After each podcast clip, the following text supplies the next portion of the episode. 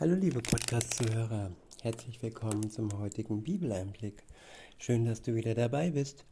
Heute habe ich ein Kapitel aus dem zweiten Korintherbrief. Es ist das Kapitel 12 und ich verwende die Übersetzung Hoffnung für alle. Der erste Abschnitt ist überschrieben mit Gottes Kraft und unsere Schwachheit. Ab Vers 1 heißt es, Freilich,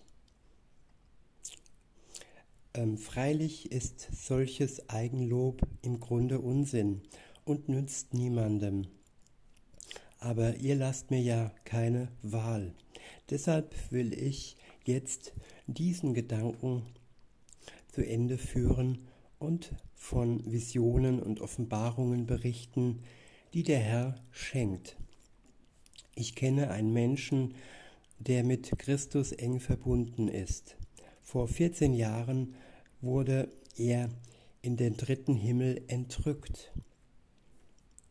Gott allein weiß, ob dieser Mensch leibhaftig oder mit seinem Geist dort war. Und wenn ich auch nicht verstehe, ob er sich dabei in seinem Körper befand oder außerhalb davon, das weiß allein Gott. Er wurde ins Paradies versetzt und hat dort Worte gehört, die für Menschen unaussprechlich sind. Ja, das, was uns noch bevorsteht, dorthin wurde mindestens schon mal dieser Mensch, von dem hier berichtet wird, entrückt.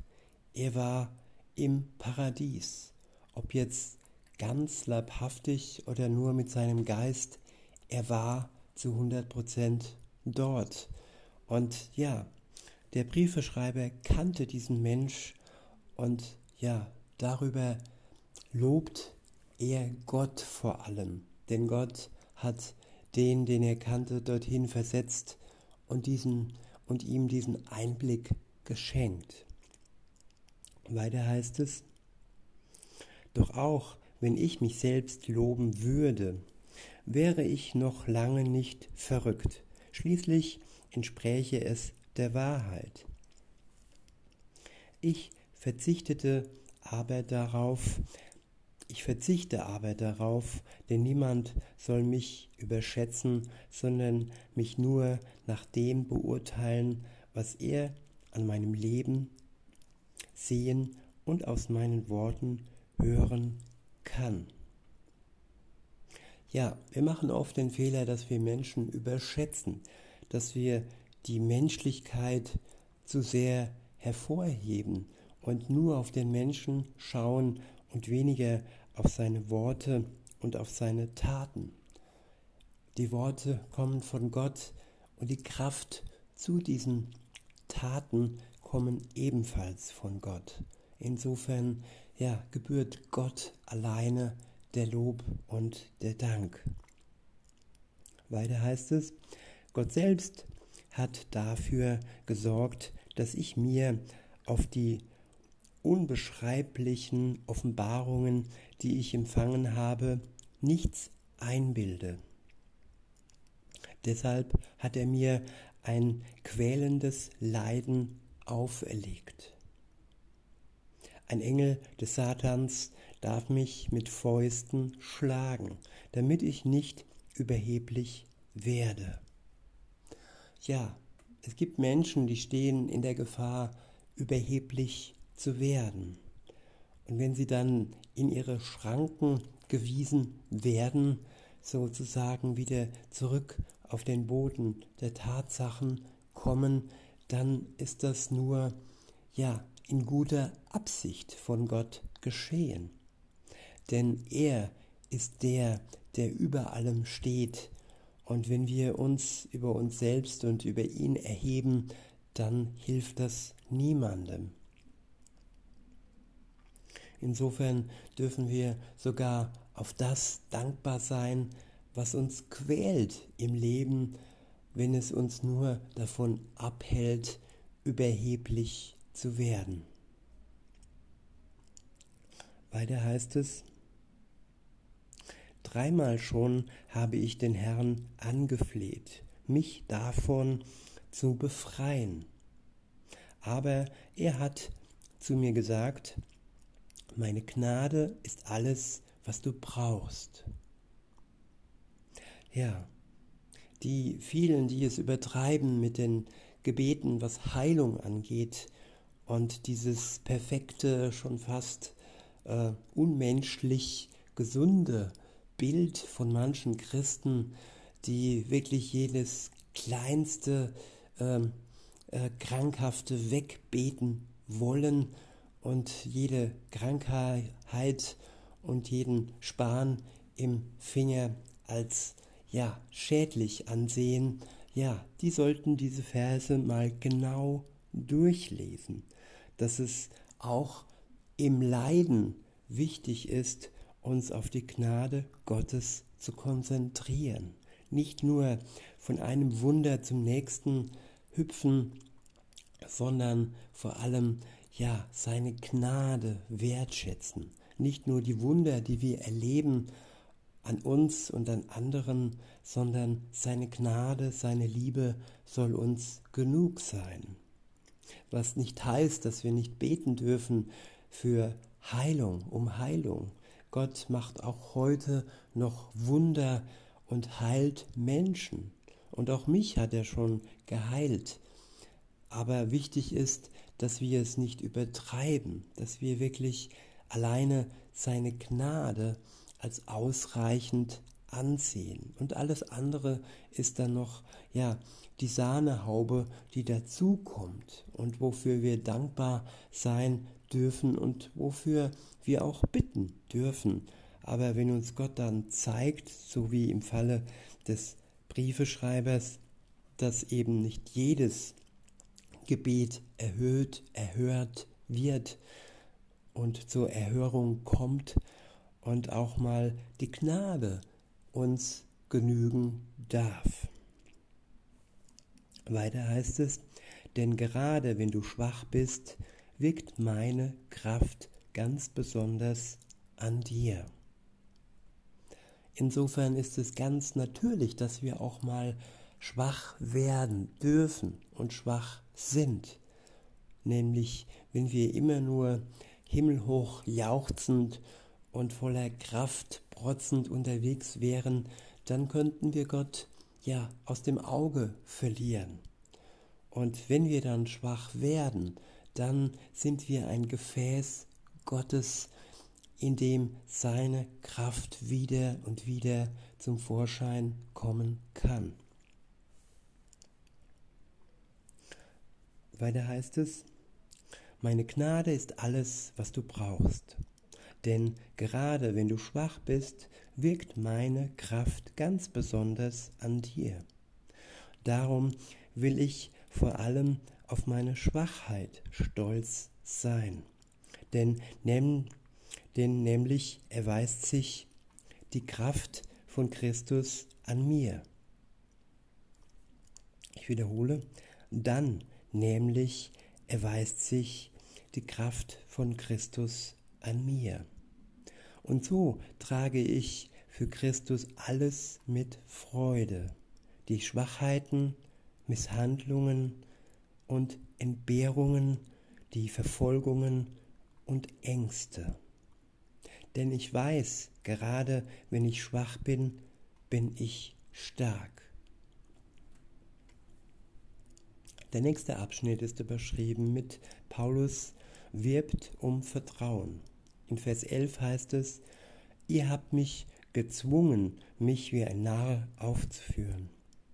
Denn nicht ich sollte mich loben, sondern ihr solltet es tun.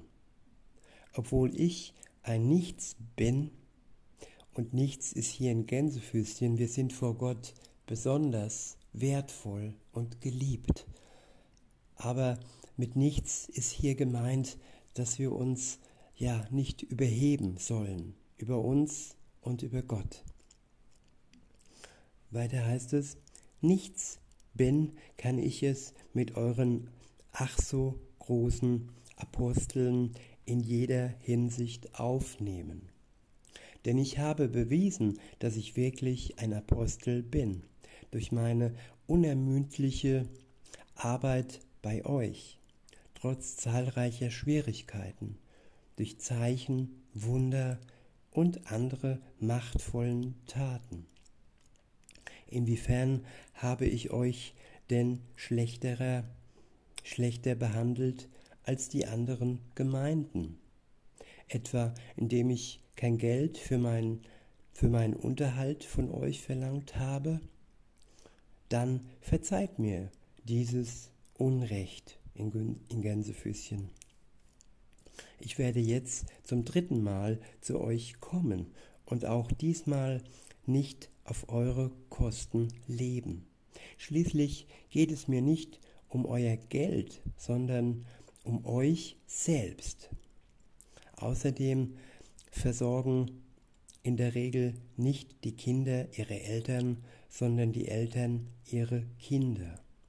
Für euch würde ich gern alles hingeben, sogar mein Leben.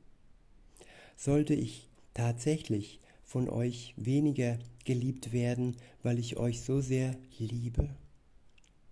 Nun gut, ich habe von euch kein Geld genommen, aber vielleicht denkt ihr sogar, ich sei ganz besonders listig gewesen und hätte euch auf hinterhältige Weise ausgenutzt?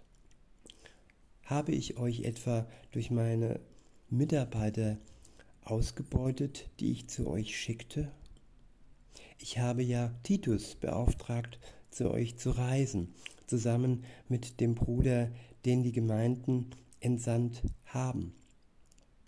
Hat sich Titus nun etwa auf eure Kosten bereichert? Natürlich nicht, das ist ausgeschlossen. Denn wir beide teilen dieselbe Überzeugung und gehen denselben Weg.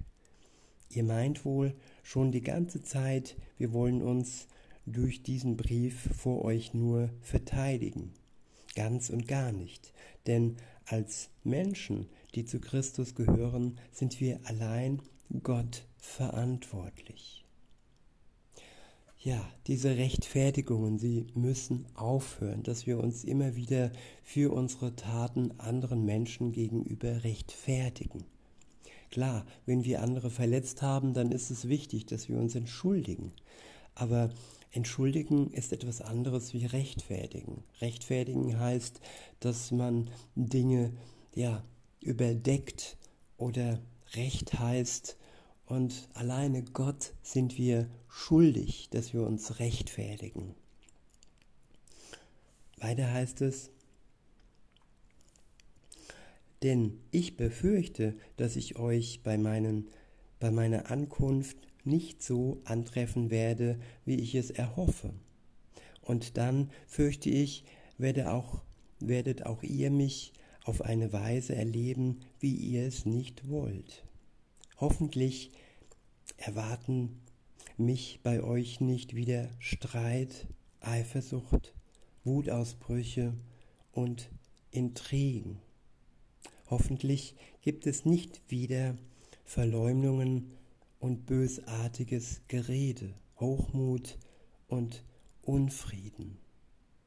Ja, Christen werden angefochten vom Teufel und was dabei rauskommt, ist Verleumdung und bösartiges Gerede, Hochmut und Unfrieden.